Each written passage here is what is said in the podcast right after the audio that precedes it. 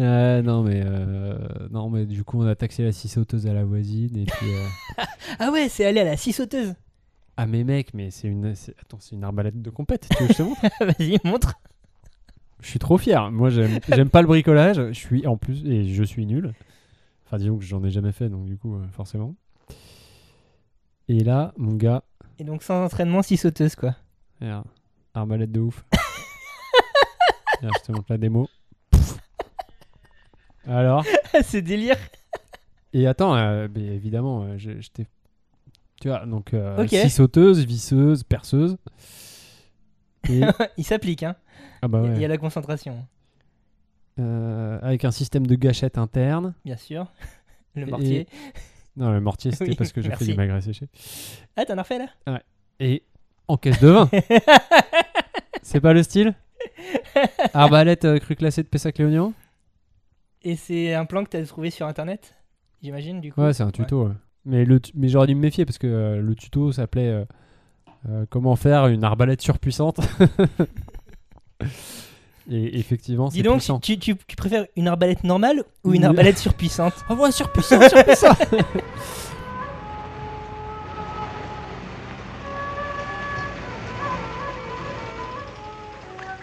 Tu verras, comme c'est amusant de découper. Ah, Cinq agneaux innocents de pré-salé du Mont-Saint-Michel. euh, un bon cuisinier peut faire Ça, un c'est bon de la bonne viande. Bravo. Ah. La fête commence. Bonjour ou bonsoir si vous nous écoutez le soir et bon appétit si vous êtes à table, vous êtes à l'écoute de la grosse bouffe. Ça va Bertrand qui est en face de moi est déconfiné? Oui, ça va très bien et toi Thomas, ça fait plaisir. ça fait, ça fait plaisir, ça fait plaisir. Ben oui, ça va bien. Euh, Dis-moi, c'est quoi la grosse bouffe? La grosse bouffe, c'est un podcast qui est bien écouté. Et on parle du bien boire et du bien manger. Et de quoi qu'on parle cette semaine, Cette ce mois-ci Ce mois-ci, on parle de cuisine, mais, de cuisine Mais c'est pas ce qu'on fait mais comme à chaque tous fois. les mois Mais non, pas du tout. On parle de la cuisine, la pièce, la cuisine. L'espace. L'espace, voilà. C'est-à-dire qu'en général, dans les appartements, pour les plus chanceux d'entre nous, il y a une pièce dénommée la cuisine. Voilà. Et ça sera notre sujet du mois. que beaucoup de personnes ont fréquenté euh, ces derniers mois, hein, puisque euh, en temps de confinement, on a vu beaucoup de gens poster des qui fait du pain, qui fait des quiches, qui fait euh, des lasagnes, qui fait que sais-je. Bref, les gens, ont- vu qu'il y avait plus de resto, ils ont cuisiné, et c'est tant mieux, et donc ils ont beaucoup occupé cet espace. D'après toi, Bertrand, mon bon Bertrand, Oui, dis-moi, mon cher Thomas. à quand ça remonte la cuisine, l'espace, la pièce Au pétard. Euh, bah, instinctivement, j'ai envie de te dire, euh, depuis la nuit des temps. Parce que euh, faut bien qu'il y ait un endroit où, euh, où on peut faire On cuire fait des trucs. quand même, hein Euh, bah, non, mais je pense que la contrainte principale, c'est que bah, il faut un feu, en fait. Oui. Et donc, du coup, il faut le localiser à un endroit pour pas enfumer tout le monde. Alors, au début, on s'est pas trop posé la question par rapport à ça. En fait, euh, le terme foyer, Ouais. tu vois, tu vois ce que c'est le foyer? Bah, le feu, la cheminée, quoi. Exactement, ça vient du, du latin euh, focarius, qui veut dire de feu. Ah, ça veut pas dire focaccia. Non. D'accord, ok. Euh, focaccia peut peut-être venir de là, vu que c'est qui au feu. Bref, euh, focarius, le foyer, qui désigne par extension la maison, hein, par ailleurs.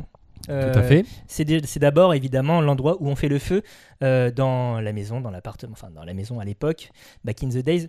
Euh, donc c'est généralement un, un trou, un trou ou un truc à même le sol, à même la terre battue, Ouais, entouré de délimité par des cailloux pour éviter que tu en foutes partout. tout à fait. Euh, où tu fais le feu qui sert évidemment à se chauffer d'une part et aussi à préparer la cuisine d'autre part. Et ça, ça remonte à Zayan quoi. Enfin c'est euh, les feux préhistoriques euh, avant même que la maison existe à l'entrée des Mais- cavernes. C'était Ouais. voilà, c'était euh, l'endroit où. et du coup, à partir de quand on a commencé à différencier le feu pour se chauffer et le feu pour euh, faire à bouffer? Ben, euh, en fait, il y a toujours une confusion de fait, puisque foyer, ça, ça- ça désigne les deux les, les deux mêmes choses. Oui, d'accord, ok. Bon, alors du coup, à partir de quand vraiment il y a eu un espace euh, vraiment dédié? En Occident, on estime que c'est euh, aux alentours de euh, l'Antiquité romaine. Mais, mais parce qu'il y a un mais, euh, c'est- ça n'a pas toujours été un, un- un espace dédié spécifique. D'accord J'explique. Vas-y. Souvent, enfin, jusqu'à aux alentours du 18e, 18e siècle, euh, en Occident en tout cas, euh, le fait d'avoir une cuisine séparée, une pièce vraiment dédiée à la préparation de la nourriture euh, éloignée des autres pièces de vie, Ouais, c'était un signe de richesse. ok. fallait que tu aies du pognon pour te permettre d'avoir une, une cuisine séparée. Sinon, bah, c'était un délire type ce que tu trouves dans les studios actuels, de type kitchenette, quoi. Enfin, tu avais un espace. Donc, soit c'était autour du, du foyer, Ouais. foyer central, où bah, de fait, euh, la cuisine est donc au milieu de la, de la pièce unique où tout le monde vit. Euh, euh, après, ce foyer s'est déplacé vers la cheminée qui. euh, elle existait, enfin, le, le concept de cheminée existe depuis très longtemps, mais il a été perfectionné au Moyen-Âge, puisque euh, on, a, on s'est rendu compte que. euh, avec certaines constructions, la chaleur était mieux ré- réfractée et donc euh, chauffait mieux davantage euh, la pièce qu'un feu, qu'un feu au milieu euh, du, du- du- du sol. Mhm. Et euh, donc, à partir de ce moment-là, comme le, feu s'est déplacé, euh, l'espace où l'on fait la cuisine s'est aussi déplacé vers la cheminée. D'accord. Donc, il y a eu une décentralisation. Et Euh, ça, c'est le Moyen-Âge, tu dis. à partir du Moyen-Âge, chez nous. Ouais. D'accord, ok. Parce que, euh, donc, si je te peux parler de foyer qui désigne aussi la maison, etc., Ouais, c'est parce que au Japon, ouais. tu as un- une chose qui s'appelle le kamado, qui est euh, l'ancêtre euh, des, des cuisinières, qui, ont- qui est un système donc euh, où tu, tu peux stocker du bois en dessous, faire chauffer, faire brûler du bois, et en fait, tu, fais cuire des choses par-dessus Mhm. avec un espace solide. Et en fait, kamado, en japonais, donc désigne cet objet, enfin ce, ce meuble, Ouais. mais aussi peut désigner la famille ou l'habitation.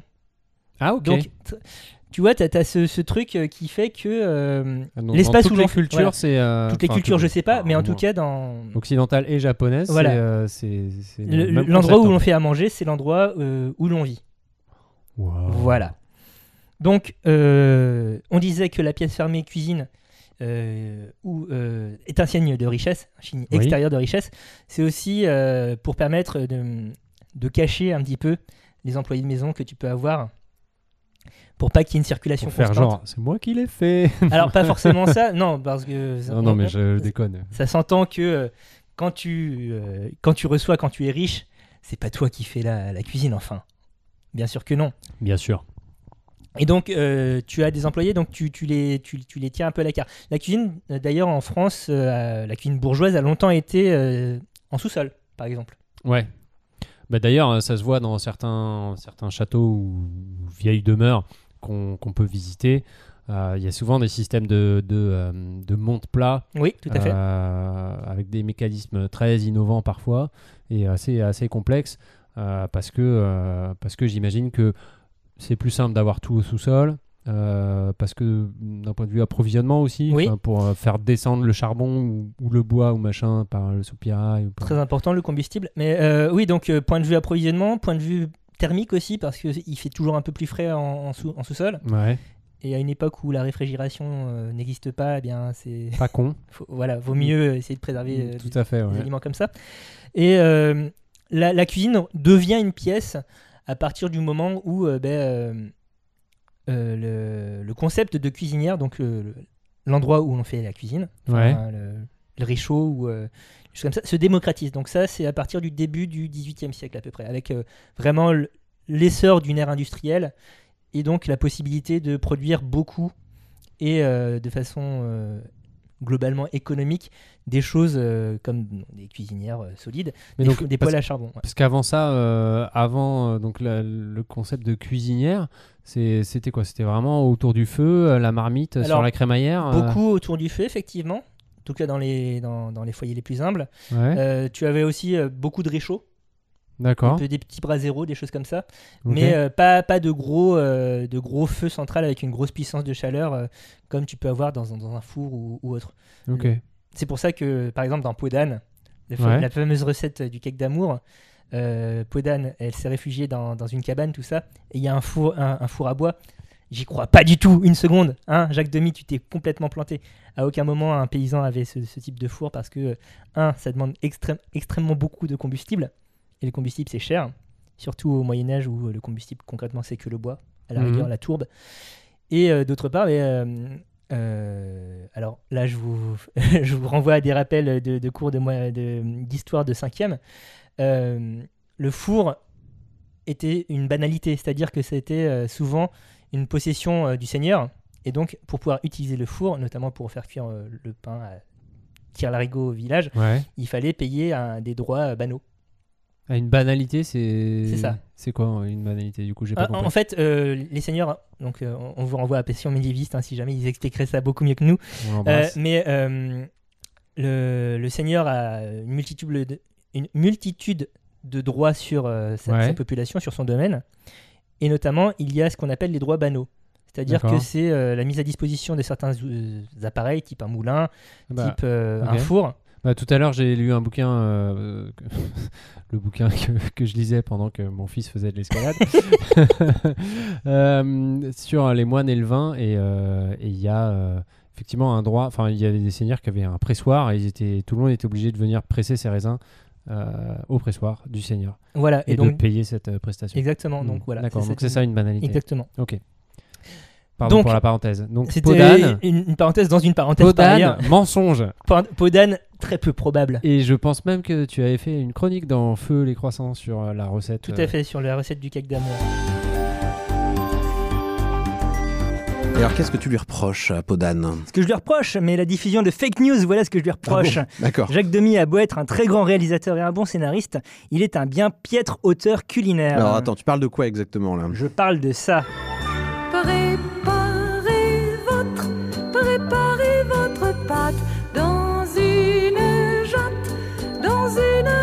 Plate et sans plus de discours.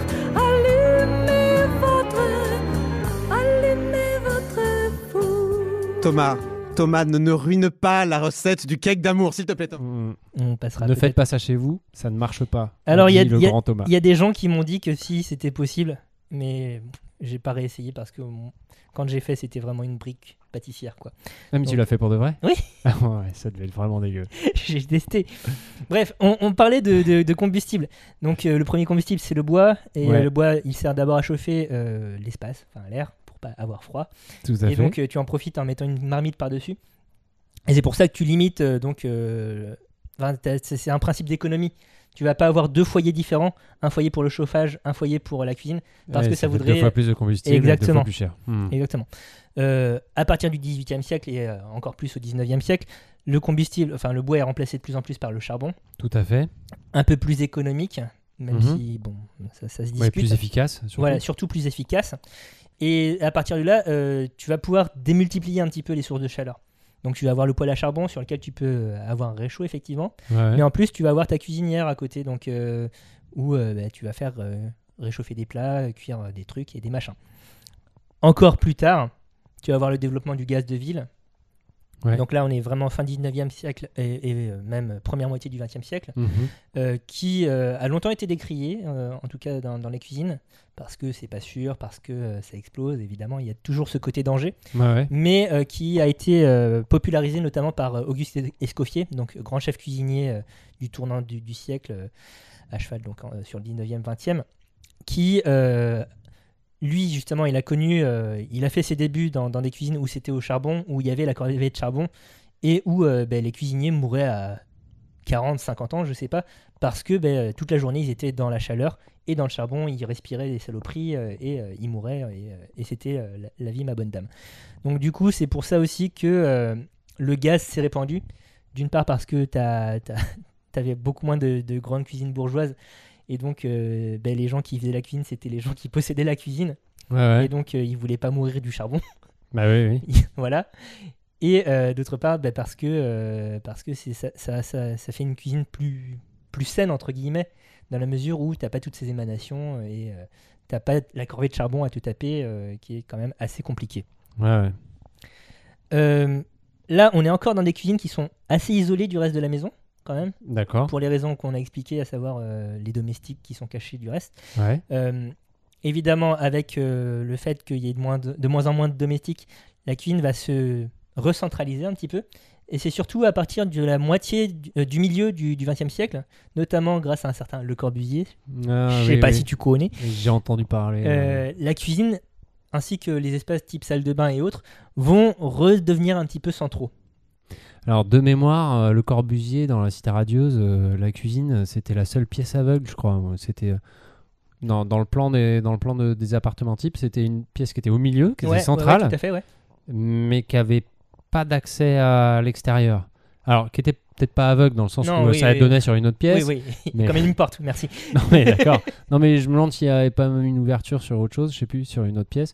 Mais, euh, mais je crois que c'était la seule pièce dans le plan de base euh, qui donnait pas sur l'extérieur. Ouais, mais elle est quand même centrale. Mais centrale. Mais elle est quand même centrale parce que euh, à partir de- du milieu du XXe siècle, tu as des systèmes de ventilation qui se développent qui font que euh, tes odeurs de bouffe vont pas parfumer euh, tout, tout l'espace. Hmm. Ce qui était aussi un problème euh, qui expliquait en- en- entre autres la décentralisation des cuisines par rapport au reste de la maison. D'ailleurs, le saviez-tu?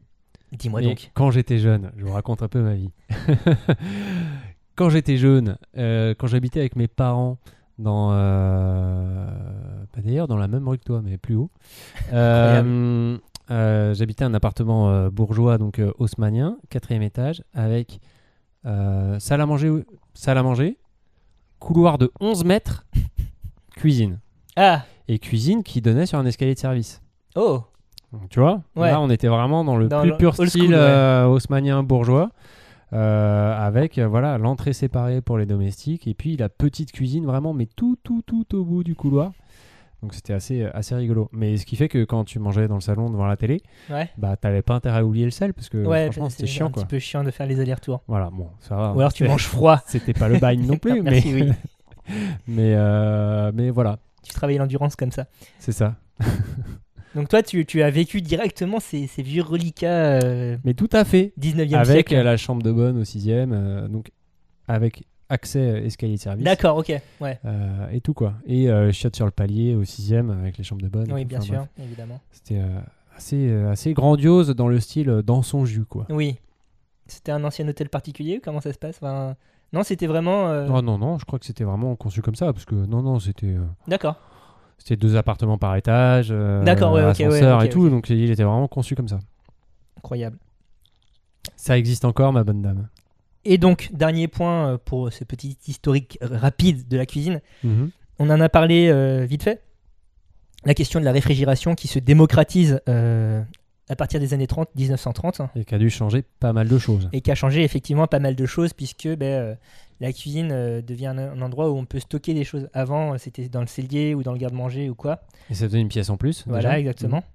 Là, maintenant, euh, ben, tout est à dispo et moins périssable surtout. Ouais ouais. Donc, euh, on, on va ameubler la cuisine un petit peu différemment. On va, on va rajouter des, justement euh, du mobilier, des espaces de rangement supplémentaires puisque euh, à partir de là, tout sera à portée de main. euh, à portée de main, dans les cuisines domestiques en tout cas. Euh, je sais pas si on va parler des cuisines professionnelles. Euh, Non, enfin moi j'en ai pas l'intention. on a évoqué très rapidement donc la question d'escoffier. Aujourd'hui, donc c'est surtout de l'inox, évidemment, euh, pour des questions sanitaires. Bah voilà, c'est facile à nettoyer. De l'inox, euh, du sol en carrelage. Enfin voilà, tout. On, on- on limite euh, la moquette et. et- L'idée, c'est de pouvoir passer un gros coup de jet à la fin. et Exactement. bon. Alors, les cuisines professionnelles, elles n'ont pas toujours été comme ça non plus. Moi, je me souviens avoir visité le château de Cheverny. Peut-être. Euh, Putain, c'était Cheverny. Où il y avait euh, Antonin, notre ami Antonin Carême. Oui, Il a, il a bossé à Cheverny ou pas? Je sais plus le nom du château où il a bossé, mais il a bossé dans un château. Euh, Bon, bref. Très grande cuisine.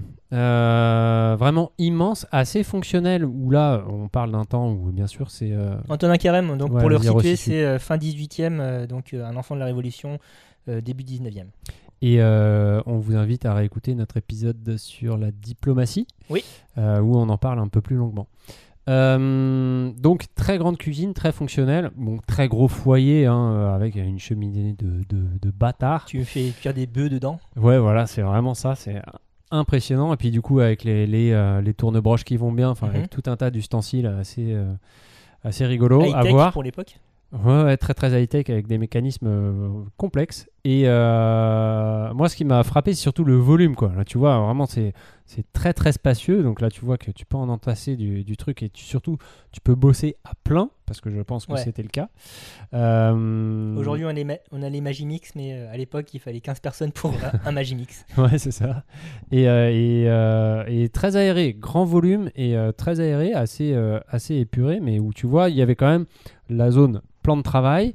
Il y avait un îlot central. Alors, je sais pas si ça a été recréé ou je Mhm. me souviens plus si c'était vraiment les dispositions de l'époque, mais en tout cas, tu avais vraiment des, des plans de travail très grands, très larges, et tu voyais déjà qu'il y avait un aspect euh, euh, fonctionnel et pragmatique qui était euh, avant tout qui était là pour faciliter la, la vie des, des travailleurs. Donc tu vois que aujourd'hui, euh, d'un point de vue sanitaire, on a fait des progrès, mais après, je pense que le- la disposition et puis la, la réflexion autour de euh, comment être efficace au travail, ça, ça- ça remonte un peu. Oui, oui, bien sûr, bien sûr.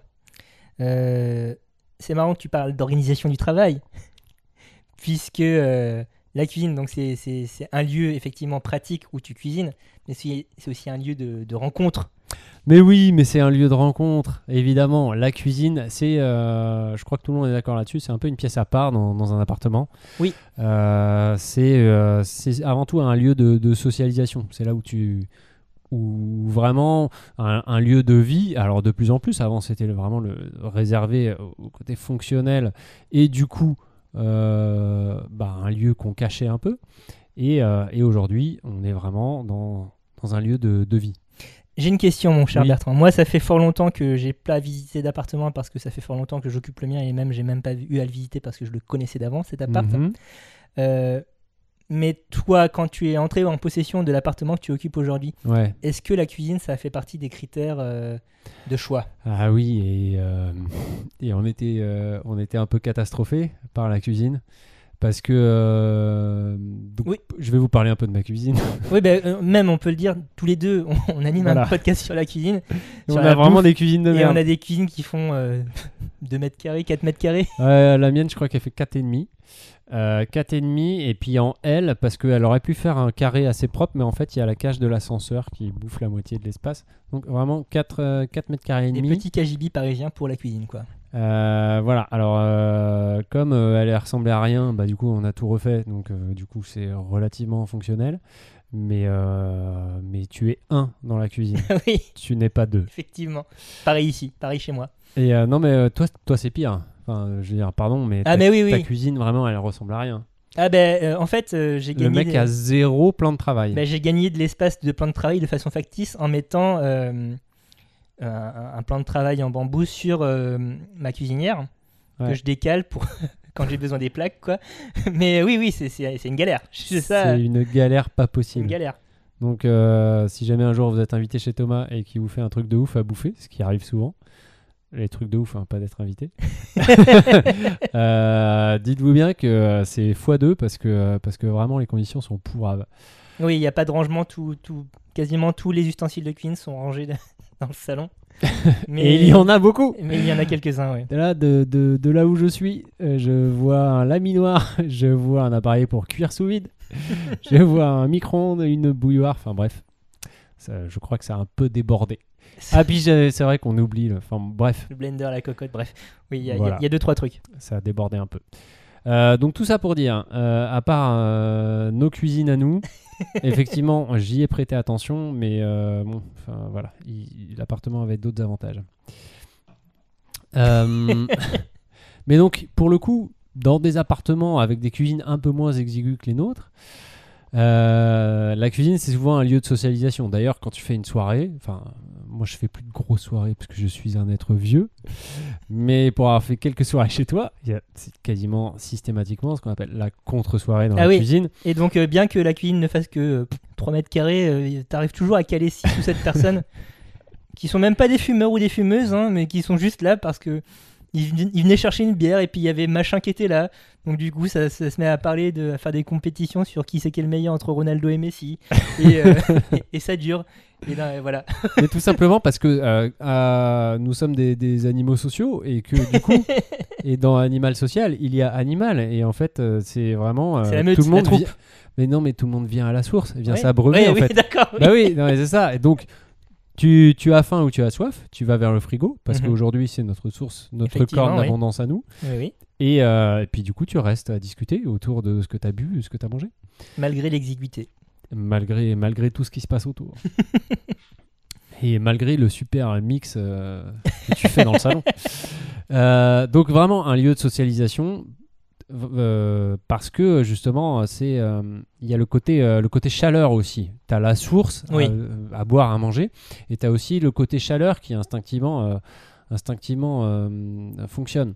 Euh, Jean-Claude Kaufmann, euh, qui est un sociologue qui a, bossé- qui a, Sociologue. beau- qui a beaucoup bossé sur, euh, sur le couple et sur la- les tâches ménagères, Mhm.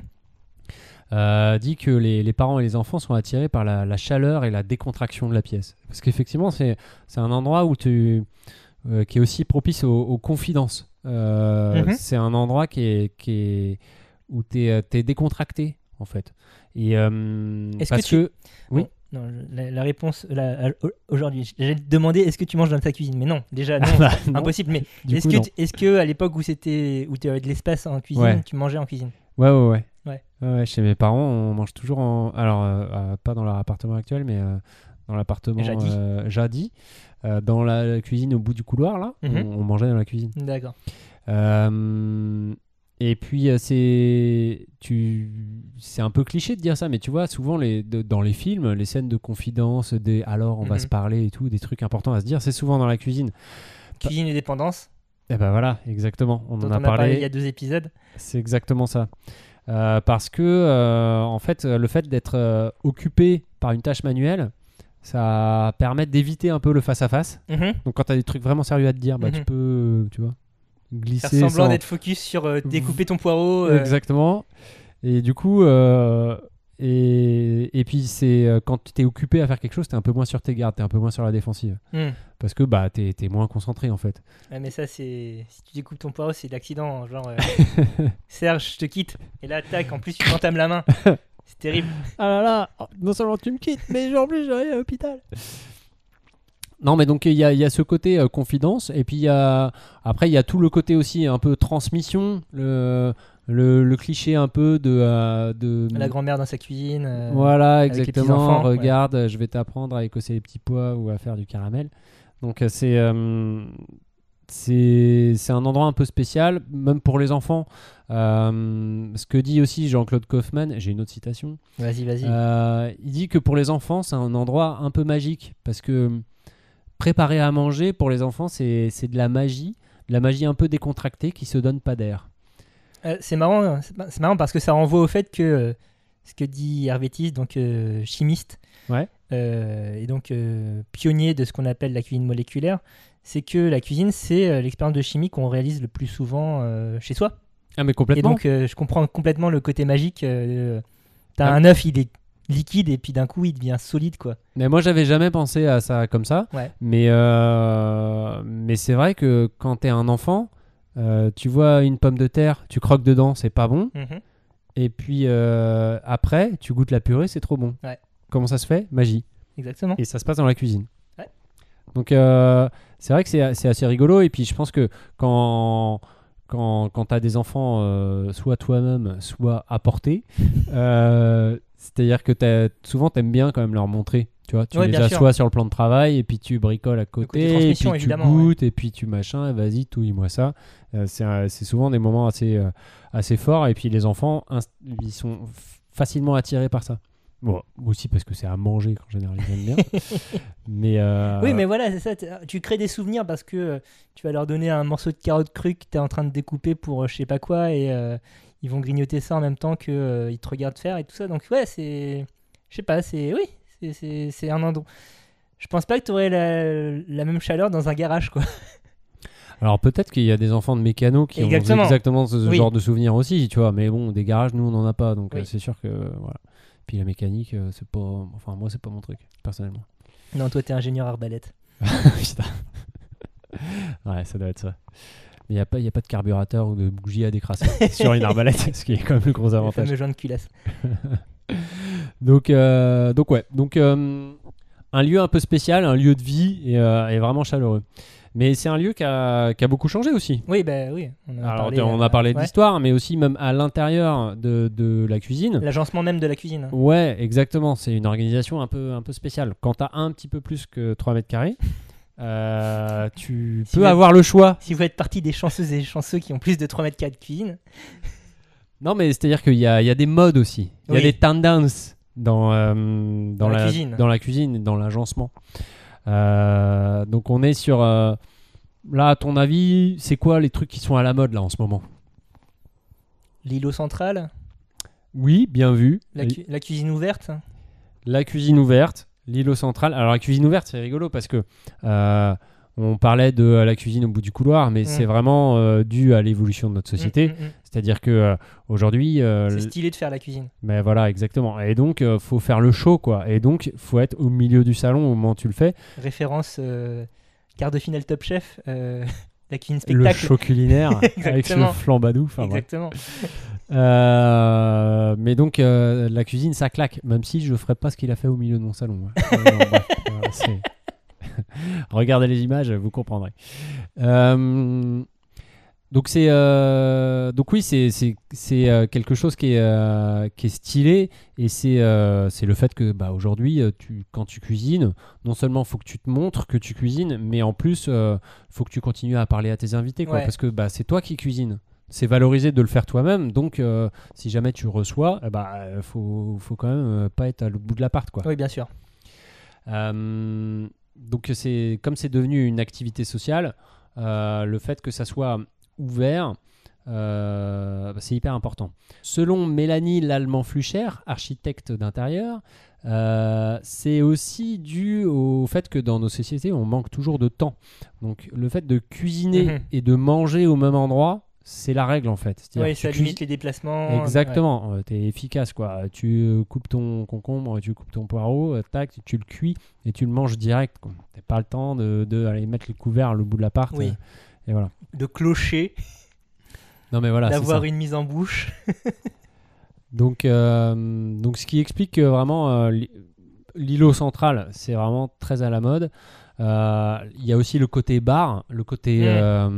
Le côté bar, c'est-à-dire tu te mets au comptoir pour aussi, euh, bah, pendant qu'il y en a un qui cuisine, l'autre qui raconte sa journée. Enfin, ça permet de, de débriefer un peu euh, la journée et de continuer à échanger sans perdre de temps en fait. Et puis, ça permet de discuter dans un endroit vaste et agréable et pas euh, dans un petit coin sur un plan de travail ou à, à côté d'un frigo dans une cuisine de 3 mètres carrés. Alors, question, bah, ces cuisines ouvertes, euh, jadis, il y, a, il y a 15 ans, une quinzaine d'années, 20 15-20 ans, Ouais. on appelait ça les cuisines américaines. Ah, c'est vrai ça, oui, tout à fait. À quel point est-ce que tu penses euh, que euh, bah, justement la fiction, ce qu'on a pu voir dans des films US ou quoi, a pu influencer cette, façon, cette disposition de, dans la cuisine euh, française Euh, Parce que tu parlais justement du comptoir, du bar, tout ça, qui ne sont pas des trucs qui spontanément existent spécialement dans les cuisines françaises, à mon sens. Ouais, tout à fait. Alors, je pense que ça a influencé indéniablement. Ensuite, euh, je pense que dans une moindre mesure que juste euh, l'évolution de nos modes de vie, Mhm. euh, avec, avec le fait qu'on mange de moins en moins à table, on mange de moins en moins longtemps, Mhm. et on est de plus en plus vers une individualisation des repas Mhm. où chacun va chercher un truc dans, un- dans le frigo. Et ça, pour le coup, dans les séries américaines, tu le vois systématiquement. Effectivement. Euh, donc, du coup, euh, je pense que c'est un petit peu les deux. euh, mais c'est surtout, ouais, surtout le fait que bah, on passe de moins en moins de temps à table sur une vraie table. Et que, En tout cas, au quotidien. Oui, au quotidien, ouais, tout à fait. Alors, Ça, quand, voilà. quand, t'es- quand tu es en mode réception, c'est pas pareil. Enfin, il n'y a pas les mêmes enjeux. Ouais. On vous invite à, à réécouter de moultes épisodes où on en parle. Euh, donc le côté, ouais, donc le côté comptoir euh, et euh, un truc auquel j'avais pas pensé, mais euh, ça permet aussi à la personne qui garde les enfants, tout bêtement, juste qui est de surveiller les gosses pendant qu'ils font leurs devoirs et cuisiner en même temps. Non, ça mais- sent le vécu, ça. ah mais non, bah, j'ai- alors, euh, mon fils aîné a 5 ans, donc euh, j'en suis pas là. Il fait pas de devoir, c'est sûr. Non, il fait pas de devoirs, mais, euh, mais c'est un truc euh, que j'ai lu dans, euh, dans des magazines de déco en préparant euh, cette émission. Astrapi Et voilà, Astrapi Magazine. Euh, qui, euh, et c'est vrai que c'est pas con, enfin je veux dire, ça permet de- d'être multitâche en fait. Donc à la personne qui a toute la charge mentale, en général la femme, hein, n'est-ce pas, statistiquement, euh, de, de pouvoir faire à bouffer et de surveiller les gosses en même temps. Donc, à part euh, l'îlot central, qu'est-ce qu'il y a comme tendance, plus d'un point de vue style? Tu dirais quoi Euh, toi? Le béton ciré? Le béton ciré, ouais. Non, en fait, c'est un peu vieux ça, le béton ciré. Ah ouais, c'est à l'ancienne. Ouais. Désolé, moi je suis pas très très tendance. Euh, le mur ardoise? Ouais, mais en, en vrai, ça c'est pas mal. Parce Ouais. qu'en vrai, il y a toujours le, st- le style un peu indus Ouais, bien qui, sûr. est, qui est- qui est à fond. Euh, Une donc- sorte d'épure, euh, mais euh, on Alors, est dans, des, dans des- dans de l'anthracite, du gris, euh, On est dans le noir. de l'alu, voilà. Noir. noir, bois brut, métal. Même pas, Ça- un peu, pas un peu de verre Non. Du verre, euh, la matière, hein, pas la couleur. Ouais, ouais, j'ai compris. Ouais. Euh, alors, euh, pas vraiment dans le style indus, non. D'accord. T'as aussi le style un peu scandinave avec le bois clair, Mhm. tu sais, comme, un peu comme les, les Une sièges que tu pubiquière, en fait, hein. partout. ouais. Ouais, non, mais plus, euh, plus épuré, euh, plus, euh, plus fin. Enfin, Une cuisine capla exactement. Une cuisine qui a plat, tu, tu- je, je- je le cherchais, je l'avais sur le bout de la langue. Et, et- et donc ça veut dire, euh, par exemple, des, des teintes qu'on pouvait trouver euh, il y a euh, une quarantaine d'années, c'est-à-dire qu'une pe- une période que j'ai pas du tout connue, mais euh, j'ai vu des photos, euh, les, les teintes cuivrées, les choses comme ça, c'est c'est- c'est fini?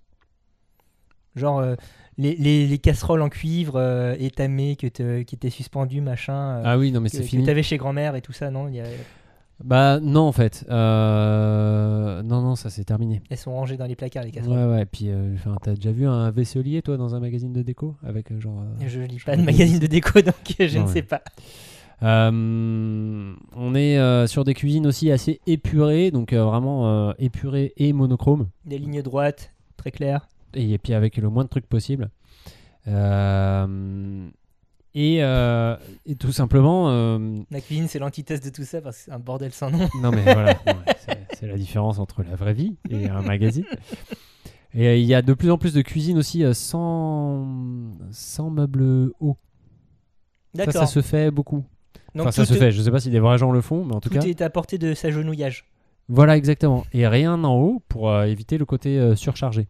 Ce qui est, enfin, à la limite, une petite planche, une étagère avec un joli pot, tu vois. Ouais. Et- Un, un rack à épices à la rigueur aussi, non? Même pas? Ah non, non, bah Non, non, là, c'est trop chargé. Un rack à épices. Je sais pas, je demande moi. Je... Bah, ça ferait trop de pot. Je suis un rack à épices. Non, non, mais tu mets euh, une, euh, je sais pas, une, une, une, une boîte en métal. Une boîte à euh, biscuits. ouais, une boîte à biscuits et puis une plante. D'accord. Voilà. C'est joli. Oui, c'est joli, mais dans ces cuisines-là, je très sais pas euh, où tu ranges ton, ton blender, ton lavinoir, ta cocotte minute. Enfin, bref. Donc, euh, donc ça, c'est les tendances, mais euh, c'est surtout, d'une manière générale, en fait, comme la cuisine est de plus en plus ouverte et que c'est de plus en plus un lieu de socialisation où Mhm. les gens aiment recevoir en fait dans leur cuisine, il faut impérativement, et ça, tous les architectes d'intérieur te le diront, Et t'en as sondé euh, et j'en ai une sondé quinzaine. à moult pour être ouais, représentatif. je suis allé jusqu'à 57. Ouais, voilà. Euh, Non, mais on bon. quand il parle de ses tests de vin. Genre, ah oui, j'ai 83 références, elles sont sur le site. euh, J'ai tout goûté la semaine dernière. Pardon. Ah, c'est c'est test de cidre, tu veux dire. Oui. parce que... Euh, Non, mais c'est euh, donc comme c'est de plus en plus un lieu ouvert de socialisation et de réception, bah en fait c'est un lieu qui doit être euh, décoré et intégré dans la déco de l'appartement. Faut qu'il y ait une logique entre la cuisine Il et le faut reste qu'il y ait une de- cohérence. Euh, il faut qu'il y ait une cohérence et surtout il faut que ça soit beau et esthétique et que ça soit pas trop chargé et trop euh, blindé de machins qui traînent. Bon, en fait, alors, dans ce cas, il y a une cohérence entre ma cuisine et l'espace de vie parce que tout est chargé. Tout est en bordel. donc finalement, ça va. T'es en plein dans la tendance. Les décorateurs et décoratrices intérieures peuvent rien me dire. Ah bah non, là c'est bon. Là c'est au top. Très bien. C'est vrai que le laminoir à côté de la Switch, là, c'est parfait. On a vu ça dans tous les magazines. Non, mais euh, tu, tu vois ce que je veux dire C'est-à-dire Oui, vraiment une continuité. Et puis, tu vois de plus en plus d'objets de, décoration. C'est-à-dire Mm. des tableaux, Mm. euh, des plantes, des, des, Des t'as même- livres. T'as même des, des livres, tout à fait. Et puis, t'as même des, des meubles, des meubles qui font euh, euh, toute la hauteur de la cuisine, parce que quand même, faut ranger deux, trois Bien trucs. sûr, oui. Euh, mais assez fin avec la partie basse pleine, mais la partie haute euh, vitrée. Pour, Et là où tu, tu exposes vraiment des objets. tu exposes tes beaux objets de cuisine. Donc c'est Une belle voilà, cafetière ou ce genre de... ouais. c'est vraiment de plus tellement partie intégrante à l'appartement que maintenant c'est euh, c'est aussi un objet, un- une pièce pardon où tu prends autant soin à décorer que euh, que ton salon. Du, du coup, ça veut dire que euh, la peinture, enfin oui, euh, pas- pas tant la déco, mais vraiment euh, le sol, la peinture euh, et euh, tous- tous les, tous les biens i- i- euh, immobiliers Ouais. euh, doivent être cohérents avec euh, le, salon. Donc, euh, je sais que, euh, pour reprendre ce que disait Michel Pastoureau dans son petit guide des couleurs il y a une dizaine d'années, il disait la cuisine, c'est un endroit où tu peux, euh, tu peux avoir un mur rouge, par exemple. Parce que c'est une, couleur un peu dynamique ou jaune, parce que ce sont des couleurs dynamiques et euh, la cuisine c'est là où tu te retrouves le matin et donc tu as envie d'être un peu réveillé pendant que tu prends ton petit déj. Ça c'est plus possible parce que tu dois avoir une cohérence euh, chromatique avec les autres pièces ou tu Non, peux- c'est plus possible. Ouais, c'est plus possible. Non, non, c'est plus possible. Désolé Michel, c'était Voilà, merci, mais J'ai merci essayé- d'avoir tenté. j'ai essayé de te sauver mais À la limite, dans les trucs de déco, alors je- c'est peut-être que, que moi, hein, c'est là j'ai- pour le coup j'ai pas j'ai pas creusé la question, mais dans les chiottes, c'est c'est peut-être l'endroit où tu peux te permettre d'être un peu funky. d'accord. Voilà. Avoir une photo de David Bowie par exemple. Et, et de la peinture rose. Ok, très bien. Et une Game Boy pour les invités. Ok, très bien. Ouais, il y a une logique. Ça fait sens. Euh, ben merci pour ce point sur les tendances euh, actuelles. Mais avec plaisir. Est-ce que tu as une idée euh, quelle sera la tendance du futur? Est-ce que tu as pu, euh, dans ta boule de cristal, Ah bah c'est sûr, il y aura des soucoupes volantes. Il y aura des soucoupes volantes, ouais. je pense. Et puis on, il y aura des, des drones connectés. les drones connectés Qui, Tiens, j'ai pas parlé des, des appareils ménagers connectés. Il y a eu une grande mode des frigos connectés à une époque, mais ça a jamais Oui. pris. Oui, bah oui, parce, Parce, que, les gens se sont vite rendus compte que ça n'avait aucun intérêt. Voilà, jouer à, à Candy Crush sur ton frigo. Bon. Non, mais si à un moment il y avait un délire de euh, le frigo t'appelle quand il n'y a plus de lait. ou Oui, voilà. Bon, bref, ça, euh, ça aussi, Mais par contre, le seul truc qui marche un tout petit peu, c'est les fours. Parce que du coup, avec euh, des sondes notamment, des choses comme ça. non, mais surtout des fours que tu peux euh, que connecter à ton portable et que tu peux programmer, Ah. euh, démarrer en fait à distance avec ton portable. Ça, là, le- non, j'ai pas ça. Euh, mais c'est le seul truc à la limite que je me Mhm. dirais tiens pourquoi pas. Moi je le ferai pas, mais euh, pourquoi pas quoi. D'accord. Euh, merci pour ce point sur les Écoute, tendances euh, du futur. je t'en prie. Euh, Qu'est-ce que tu as retenu de l'épisode Toi qui as beaucoup plus parlé que moi dans cet épisode? Eh bah écoute, euh, j'ai retenu que comme euh, d'habitude, tu es un puits de science euh, historique et que euh, Merci, Internet. et que le- la cuisine euh, c'est un vraiment une pièce euh, à part dans l'appart et que c'est je pense que tout le monde a une jolie histoire qui s'est passée dans une cuisine. Voilà, parce qu'on peut dormir dans le salon comme dans la chambre, mais par contre, on peut pas cuisiner dans la chambre ou dans le salon. Il y en a là-dedans, Ah, hein, il y en a là-dedans. il est trop fort. Euh, de quoi qu'on parle le mois prochain? Le mois prochain, c'est le mois de l'été, c'est le mois de juillet, c'est le mois pas des Jeux Olympiques, Hélas. mais c'est quand même le mois où on va parler de sport. Et oui, le sport. La bouffe et le sport. La bouffe et le sport. Parce qu'on va pas commenter des sauts en hauteur qui n'existent pas. Ben non, parce qu'en juillet, il n'y aura pas encore de compétition qui auront pris trop trop, je pense. On peut commenter des, des courses de billes. Ah super. Voilà, mais on fera pas ça. On, par- on parlera de- d'en- d'enjeux euh, culinaires dans le monde du sport. D'ici là, comment on nous retrouve On nous retrouve sur le réseau social Twitter, at la underscore grosse bouffe, sur euh, les internets via une adresse mail, lagrossebouffepodcast.gmail.com et puis euh, vous pouvez essayer de nous héler dans la rue. Peut-être. Si vous nous reconnaissez, on ne sait pas. voilà. J'ai Euh. j'ai- laissé pousser des poils de visage, donc les gens ne me reconnaissent plus. euh, voilà, je- Mais c'est très compliqué. La Grosse Bouffe est un podcast mensuel qui sort tous les 21 du mois. Euh, donc Et- on se retrouve le 21 prochain. Voilà, et puis bah du coup d'ici là, portez-vous bien, on vous fait des gros bisous, et puis euh, voilà, et Voilà. écoutez-nous, et c'est cool. Voilà. Kiffez.